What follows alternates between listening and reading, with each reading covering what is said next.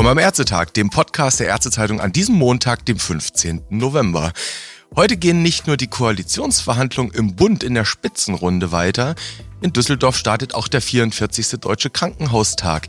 Da kann die Kliniklobby gleich mal ein paar Punkte machen für, ja, zum Beispiel eine künftige Klinikreform. Unter anderem bei der Finanzierung gibt es ja einiges zu bereden. Und darüber können wir heute Morgen im Vorfeld des Krankenhaustags mit dem Gesundheitsökonom Boris Augurski sprechen, der mir jetzt telefonisch zugeschaltet ist. Ich grüße Herr Augurski, hallo. Guten Morgen, ich grüße Herrn Nessler. Ja, zunächst einmal ja Glückwunsch von unserer Seite. Sie bekommen heute den Zukunftspreis des Verbands ja, der leitenden Krankenhausärzte. Das ist der VLK. Und ich zitiere mal die Begründung von VLK-Präsident Michael Weber. Der sagte nämlich, dass sie es wie nur wenige verstehen, Zitat, kompliziertes verständlich zu formulieren. Herr Augurski, die Klinikfinanzierung, ganz besonders das DRG-System, das ist jetzt sowas Kompliziertes, ja mindestens was Komplexes. Die Ampelkoalition ins B hat ja angekündigt, dass sie das DRG-System ein bisschen umbauen will. Die Rede ist von Vorhaltekomponenten. Wie stehen Sie zu diesem Vorschlag? Ja, also zunächst mal, ja, in der Tat, es ist ein sehr komplexes System auf der einen Seite, aber andererseits ist es auch wieder recht einfach. Denn DRG heißt schlichtweg, wenn ich mehr Menge an Leistung erbringe, also mehr Fälle im Krankenhaus, habe ich mehr Erlöse. Und wenn ich gar keine Fälle habe, habe ich gar keine Erlöse. Wir nennen das rein mengenorientiert.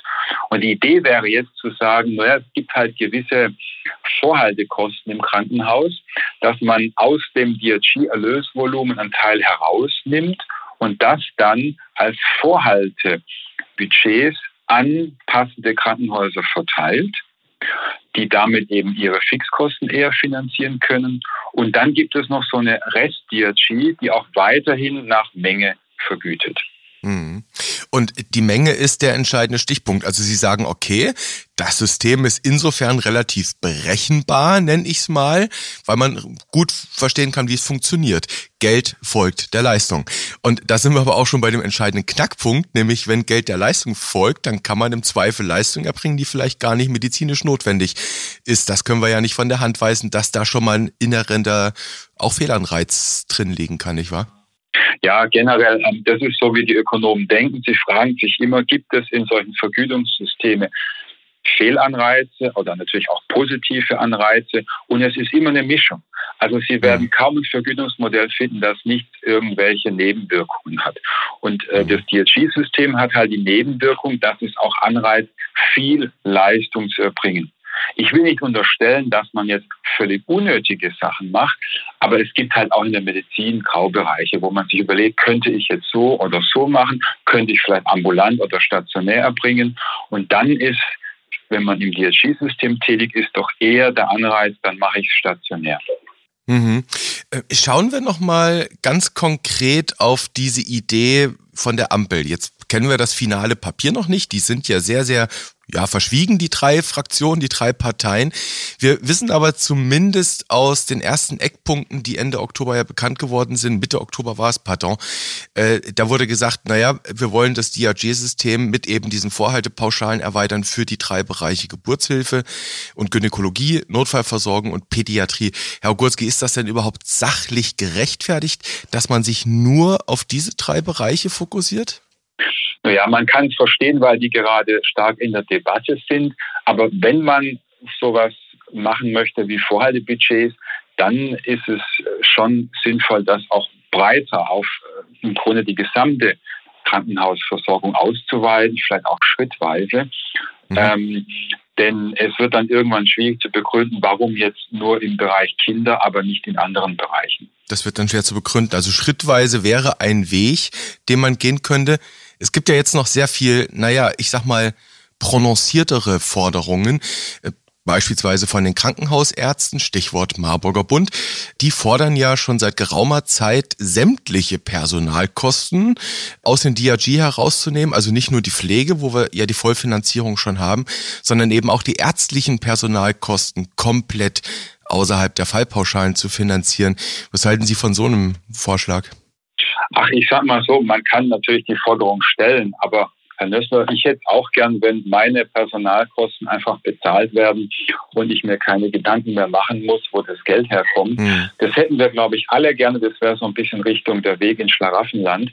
Mhm. Ähm, das ist jetzt, weil wir das Pflegebudget haben, wünschen sich auch die Ärzte was Ähnliches. Okay, nachvollziehbar, aber für mich ist eher der Punkt, das Pflegebudget war ein Fehler. Und wir ja. sollten dort uns über neue äh, Vergütungsmodelle Gedanken machen und nicht weiter Kostendeckung anstreben. Kommen wir nochmal auf das Thema Pflegebudget. Sie sagen, das war ein Fehler. Das kann ja am Ende auch gegenteilige Effekte produzieren, nicht? Also, wenn man jetzt speziell sich die Pflege in den Krankenhäusern anschaut, da erlebt man ja mittlerweile durchaus Kreativität bei den ja, Klinikdirektoren, die dann auf einmal feststellen, naja, das wird jetzt voll finanziert, dann lasse ich doch die gut qualifizierten Pflegekräfte beispielsweise das Thema Essen jetzt managen, da kann ich nämlich an anderer Stelle sparen. War das nicht so ein Fehlanreiz? Definitiv. Und da kommen wir wieder zurück. Also jedes Vergütungssystem hat Nebenwirkungen. Das ist so wie bei Arzneimitteln heftigere oder weniger heftige. Und im Pflegebudget würde ich schon sagen, haben wir durchaus heftige Nebenwirkungen. Es mhm. kommt, und wir sehen es auch schon in den Daten, zu Verschiebungen, zum Beispiel vom Funktionsdienst in den Pflegedienst, um mhm. eben in den Genuss der Selbstkostendeckung zu kommen. Aber dann auch innerhalb der Pflege wird gesagt, also wenn jetzt eine Pflegekraft meinetwegen reinigt oder Essen verteilt, dann mhm. kostet die mich als Krankenhaus genau 0 Euro, weil ja. das zahlen ja die Krankenkassen. Also mhm. die wäre günstiger als die Reinigungskraft oder die Kraft, die Essen verteilt. Und das kann ja eigentlich nicht im Sinne unserer Versorgung sein, wenn Pflegekräfte knapp sind. Hm. Wie könnte man denn, ja, ich sag mal, diesen Side-Effekt oder diese eigentlich nicht gewünschte Entwicklung, konstatiere ich jetzt einfach mal, dass sie nicht gewünscht war von der Politik, wie kann man das denn heilen? Direkt zurück und wieder ins Budget rein? Naja, das wäre eine Möglichkeit und dann nochmal sich Gedanken machen, wie kann ich die Pflege aufwerten. Vor hm. allem ist eben die Frage, kann denn Pflege im Krankenhaus auch vergütungsrelevant werden? Mhm. Und da hatten wir jetzt einen Vorschlag gemacht, dass man eben stärker sich auf die Leistung, die Pflegeleistung fokussiert und das, was an Pflege erbracht wird, auch abrechnet. Auch gerne großzügig abrechnen, dass die Krankenhäuser den Anreiz haben, dann auch in Pflege zu gehen. Aber wir müssen eben von den Ergebnissen, von der Leistung in der Pflege kommen und nicht von den Kosten in der Pflege. Also nicht einfach nur die Köpfe zählen und sagen, okay, so und so viel sind da, ja, werden jetzt bezahlt, ich sag mal pauschal, sondern eben genau letztlich auch Leistungskataloge definieren. So ist es. Also ich sage mhm. mal ganz banal, wenn Sie Kosten bezahlen, dann kriegen Sie am Ende auch Kosten, wo mhm. immer Sie die dann einsammeln. Also zum Beispiel, indem ich auch Essen verteile als Pflegekraft. Und wir müssen da schon auch eine Leistung bezahlen. Da ist auch dieser leistungsorientierte Gedanke wie bei den DSGs angebracht, mhm. aber eben in Maßen. Gut, auch Hotelleistungen, das ist immer dieser merkwürdige Begriff, aber es heißt nun mal so, sind natürlich auch Leistungen, die man ein Stück weit natürlich auch bezahlen kann. Herr Ogurski, vielleicht zum Ende hin. Ich erinnere mich, wir hatten vor, ja, es ist ein bisschen mehr als ein Jahr her, auch im Herbst muss das gewesen sein, letzten Jahres, hatten wir an gleicher Stelle über die Klinikfinanzen gesprochen, aber generell auch über Strukturreform. Damals gab es ein Papier vom RWI, wo sie Gedanken geäußert haben, wie das aussehen sollte. Und damals haben sie gesagt, ab 2022 wird die Kostenschraube nochmal so richtig angezogen im Gesundheitswesen. Äh, Herr Gurzki, das ist in eineinhalb Monaten. Gehen Sie immer noch davon aus, dass wir jetzt in der 20. Legislatur der Bundesrepublik mal wieder in so eine richtige Kostendämpfungsära hineingeraten? Äh, Im Prinzip ja, wobei ich jetzt ein paar Monate draufsetzen würde, weil wir erstmal durch den Pandemie-Winter kommen müssen, der vermutlich mhm. auch bis Ostern dann äh, uns noch beschäftigen wird. Aber spätestens dann gehe ich nach wie vor von dem Szenario aus, wird es ziemlich hart für mhm. die Krankenhäuser, auch für die Krankenkassen. Und zwar einfach deswegen, zum Beispiel bei Krankenhäusern, wenn die weniger Fälle haben, stationäre Fälle, im Moment mhm. zum Beispiel, äh, und es so bleibt, dann haben die ein enormes Einnahmeproblem und können ihre Kosten nicht decken. Und dann wird es ziemlich ernst und die Politik umgekehrt hat das Problem, dass die Krankenkassen auch zum Teil defizitär sind. Man hat ja schon sieben Milliarden jetzt zum, als Zuschuss reingegeben, dabei genau. wird es wahrscheinlich bleiben. Und das wird nicht immer so weitergehen können mit mhm. Zuschüssen. Das heißt, wir haben dann im Prinzip eine Strukturreform in Anführungszeichen durch die Hintertür. Das ist ja auch das, was in der Kliniklandschaft schon in den letzten Jahren zu beobachten war, teilweise auch gewollt war. Wenn man jetzt überlegt, okay, es wird eng, wir müssen die Ausgaben vielleicht neu allozieren, müssen uns Gedanken machen, dass wir klüger allozieren. Und schauen Sie auf den heute beginnenden Deutschen Krankenhaustag mit Blick auf eine ja kluge DRG-Reform. Welches Signal sollte da auch an die Koalitionäre ins B Ihrer Meinung nach jetzt ausgehen? Also ich würde sagen, ja, auf jeden Fall. DRG-System müssen wir, ich sage es mal, weiterentwickeln. Mhm. Wir müssen uns vor allem Gedanken machen, wie kann ich denn die Ambulantisierung im Krankenhaus anreizen. Und da sehe ich ein großes Potenzial, im Übrigen auch zur Entlastung der Pflegekräfte und auch des ärztlichen Dienstes. Wir müssen überlegen, wie wir die Pflege erlösrelevant machen und das, die Fehlanreize des Pflegebudgets aufheben. Und was mir auch wichtig ist, eine stärkere regionale Komponente, mehr regionale Gestaltungsfreiheit. Denn mhm. wir werden auch kreativ werden müssen, neue Versorgungsmodelle ausprobieren. Und das können wir im bestehenden Regelsystem oft nicht. Und deshalb mehr Gestaltungsfreiheit, diesen regionalen Charakter stärken. Mhm. Also ich habe in Berlin mit meiner Krankenhausstruktur andere Sorgen als, sage ich mal, in der Uckermark. Ne?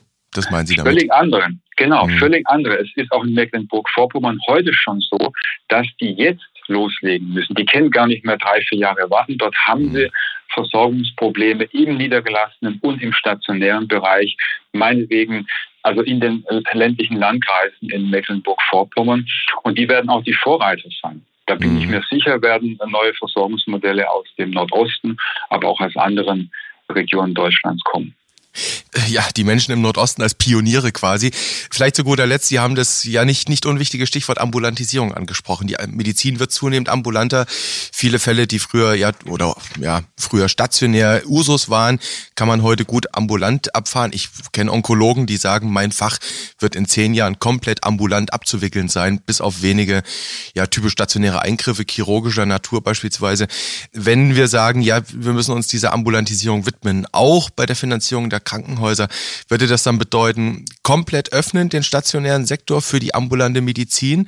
Dann haben wir den Clinch mit den Niedergelassenen oder heißt es eher, es müssen sich die beiden Sektoren annähern? Dann sind wir wieder bei dem Punkt ähnliche Vergütungsstruktur. Wohin müsste die Richtung gehen? Also langfristig würde ich sagen, wird es wohl zu einer kompletten Öffnung kommen. Das ist für mich so dieses Jahrzehnt gedacht, also bis zum Ende des Jahrzehnts. Auch deswegen, weil eben die ärztlichen Ressourcen sowohl ambulant als auch stationär knapper werden und dann müssen mhm. die zusammenrücken und das werden wir noch irgendwann gerne tun. Am mhm. Anfang natürlich nicht, da kommen große Widerstände, deshalb ist es doch eher ein Annähern auch über das Vergütungssystem, dass man so Zwischenmodelle hat zwischen ambulant und stationär, an denen alle partizipieren können, ambulant und stationär, wenn sie denn die Voraussetzungen dafür erfüllen. Denn eins möchte ich sagen, es ist auch nicht einfach so, dass das, was ich heute am Krankenhaus mache, dann schwuppdiwupp in der Praxis genauso gemacht werden kann. Da gibt es ja auch gewisse strukturelle Voraussetzungen. Oder wenn ein Risiko, eine Komplikation auftritt, brauche ich vielleicht doch das Bett im Hintergrund. Hm, und das kann man im Zweifel mit zum Beispiel Stufenplänen, die der GBA erarbeitet, natürlich regeln. Ne? Zum Beispiel, genau. Herr Augurski, an dieser Stelle vielen Dank für, ja, ich sag mal, einen Ausblick, wohin die Reise gehen könnte, Schrägstrich sollte, mit Blick auf das Thema, ja, Klinikfinanzierung. Jetzt mal das Highlight bei dieser Sache. Ich wünsche Ihnen einen, ja, schönen deutschen Krankenhaustag, der 44. Bleiben Sie gesund und auf bald. Ahoi. Ja, vielen Dank fürs Interview, Herr Nessler. Ebenso.